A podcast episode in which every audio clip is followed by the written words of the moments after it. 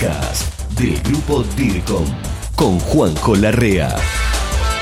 ¿Qué tal? Bienvenido, colega de Latinoamérica o Iberoamérica, a este fascinante mundo de la comunicación, al podcast DIRCOM. Bienvenido si estás en DIRCOM.tv, si estás en nuestro canal de YouTube, bueno, Spotify, Apple Podcasts y en las principales plataformas.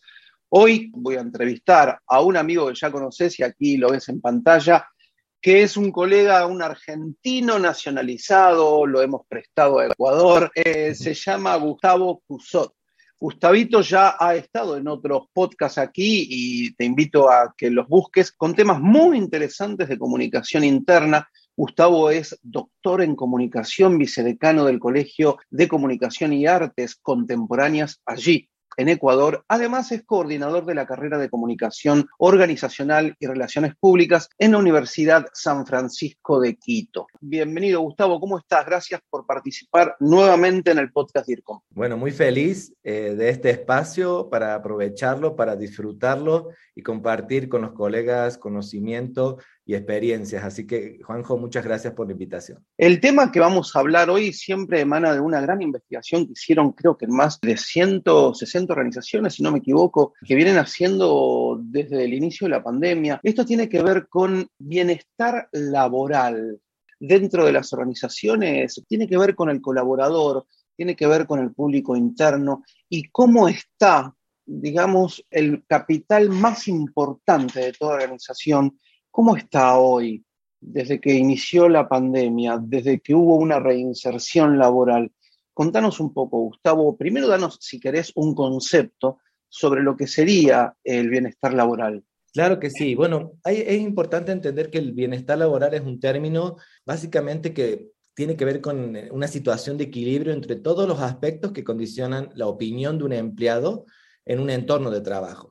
En un primer momento siempre se pensaba que, bueno, darle unas mejores condiciones o que tenga una mejor oficina, eh, un mejor espacio, eso, eso contribuía al bienestar laboral. Y luego comenzó a incorporarse otros aspectos que tenían que ver con lo ergonómico, con un buen lugar para sentarse, para poder desarrollar su trabajo de, menor manera, de mejor manera. Entonces, todo eso fue como transformándose hasta que yo creo que en la pandemia es cuando comienza a transformarse esta idea de bienestar y yo lo, incorporo con una, una, palabra que yo le digo como bienestar integral laboral, porque ahí no solamente nos empezamos a dar cuenta que eran importantes aspectos físicos o sociales, sino también vinculados a un concepto que encontramos eh, cuando se empezó a hacer esta investigación que tenía que ver con la salud mental.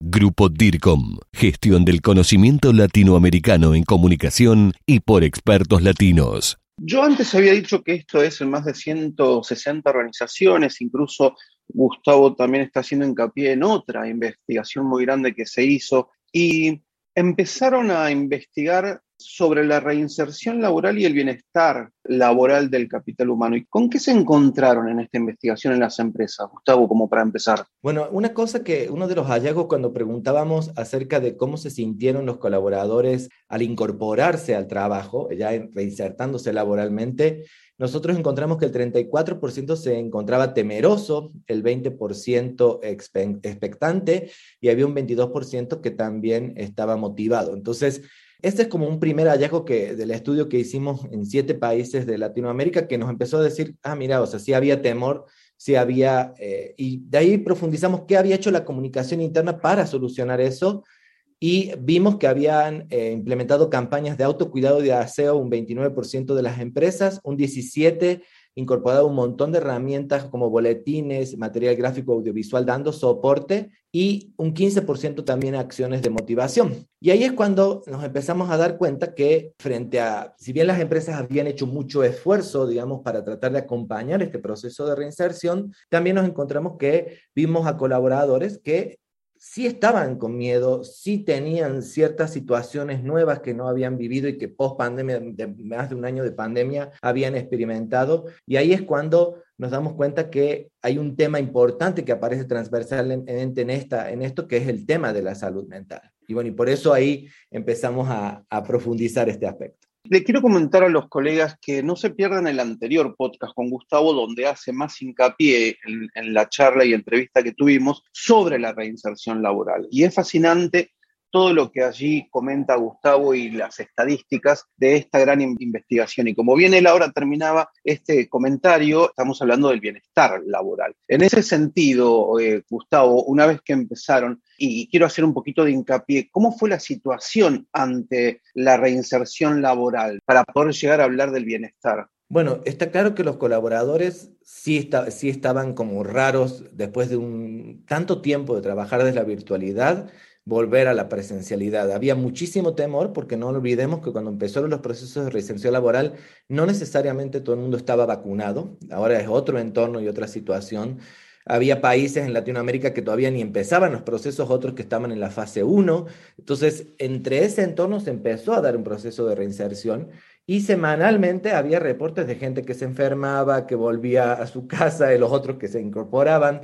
Entonces, en ese entorno sí había mucho estrés. Y la otra cosa que nosotros nos damos cuenta también es que después de haber estado un año y medio, dos años encerrados, el haber estado compartiendo con la familia y viviendo una rutina fuerte de, en el día a día, cumpliendo con el trabajo, también había impactado a los colaboradores. De hecho, un estudio que hace la LRQA, que es eh, una empresa especializada en temas de seguridad ocupacional, lo hacen en 11 países a 5.500 empleados y ellos dicen que encontraron a colaboradores con muchísimo estrés, en todo el proceso de la pandemia y de hecho el 69% de los empleados informó que había sufrido niveles más, más altos de estrés producido por mayores cargas de trabajo y los cambios de patrones laborales para cumplir con las demandas de, su trabajo. Entonces, ¿qué significa eso? Claro, cambiaron las reglas del juego, pero el estar en casa y trabajando en línea significó que estábamos eh, conectados prácticamente a veces 24/7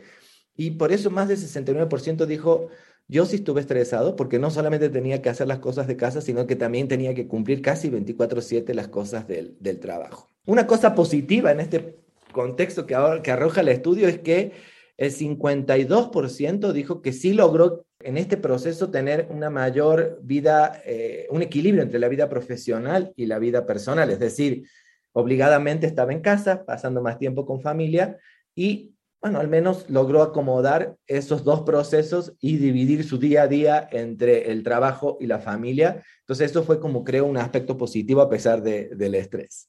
Profundizame un poco más el tema de la salud mental para los colaboradores, porque es muy interesante lo que me decís de esta segunda investigación que encontraste de 11 países y más de 5.000 colaboradores, empleados, público interno. Si yo fuera alguien que ahora te está escuchando, ¿Qué más podría tener en cuenta o saber en base a todo esto, insisto, que investigaron, que analizaste vos, tu equipo? ¿Qué debería tener yo en cuenta para mis colaboradores en cuanto a esto tan interesante? De hecho, el otro día lo, hablaba con vos antes de esto, unos días atrás, y tenía a mi hija estudiando en, en la mesa del living comedor, y cuando terminé de hablar con vos me dijo, Qué interesante el tema de salud mental de los colaboradores. Ella estudia obstetricia, así que imagínate que nada que ver con nuestro terreno.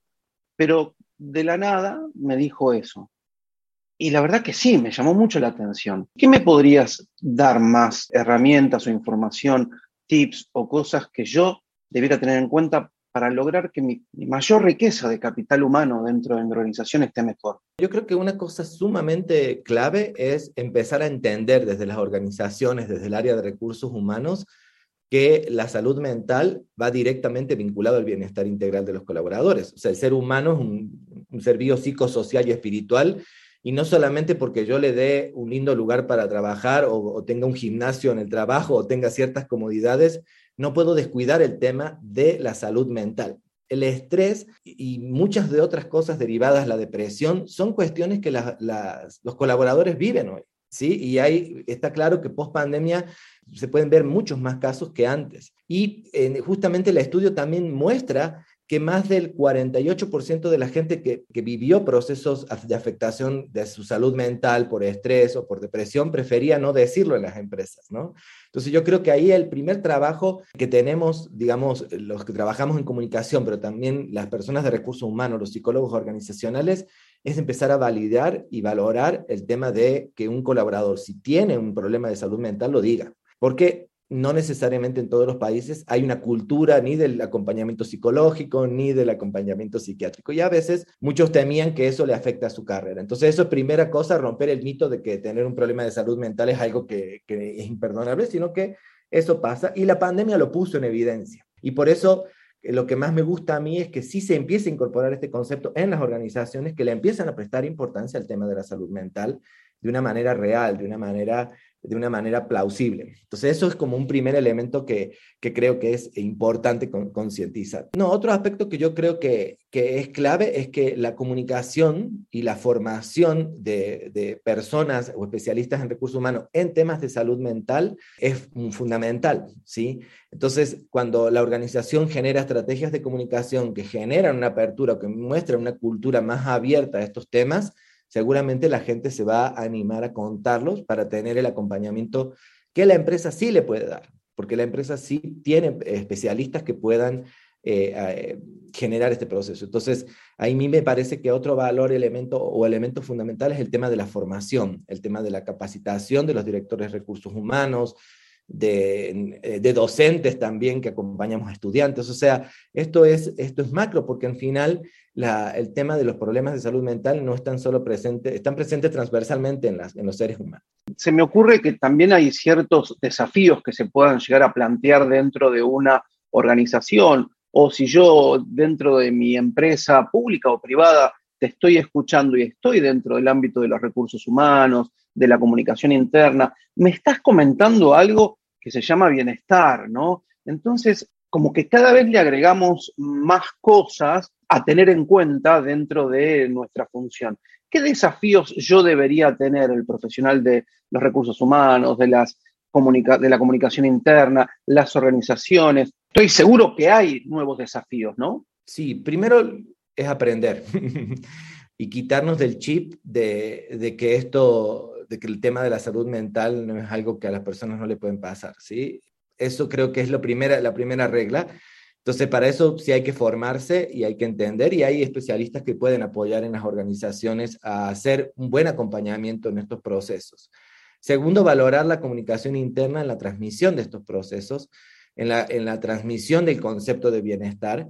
Y ojo que no es que se trata de darle las mejores comodidades a los colaboradores, sino que eh, los colaboradores tengan el acompañamiento adecuado para desarrollar de mejor manera su trabajo. Al final eso es el bienestar, que esa situación de equilibrio sea en todas las líneas. Y bueno, si post pandemia esto se evidenció aún más, creo que ahí hay una oportunidad para, para, que la empresa desarrolle estos acompañamientos que no sean solo ergonómicos, sino que también sean en la parte psicológica y desmitificar esta idea de que la salud mental o estos problemas son, son negativos. Entonces yo creo que la, comunicación interna puede ayudar muchísimo a las áreas de recursos humanos o psicólogos organizacionales a comunicar estos procesos de acompañamientos para que, esto, para que estos sean mejores y eh, se logre obviamente así eh, un mejor equilibrio y mejor bienestar de los, de los colaboradores. Muy bien, Gustavito, una vez más, muchas gracias por participar en este podcast que te invito a que sigas teniendo en cuenta nuestro, nuestro medio, nuestro canal, tanto en YouTube como en las principales plataformas de Spotify, Apple Podcasts, etcétera,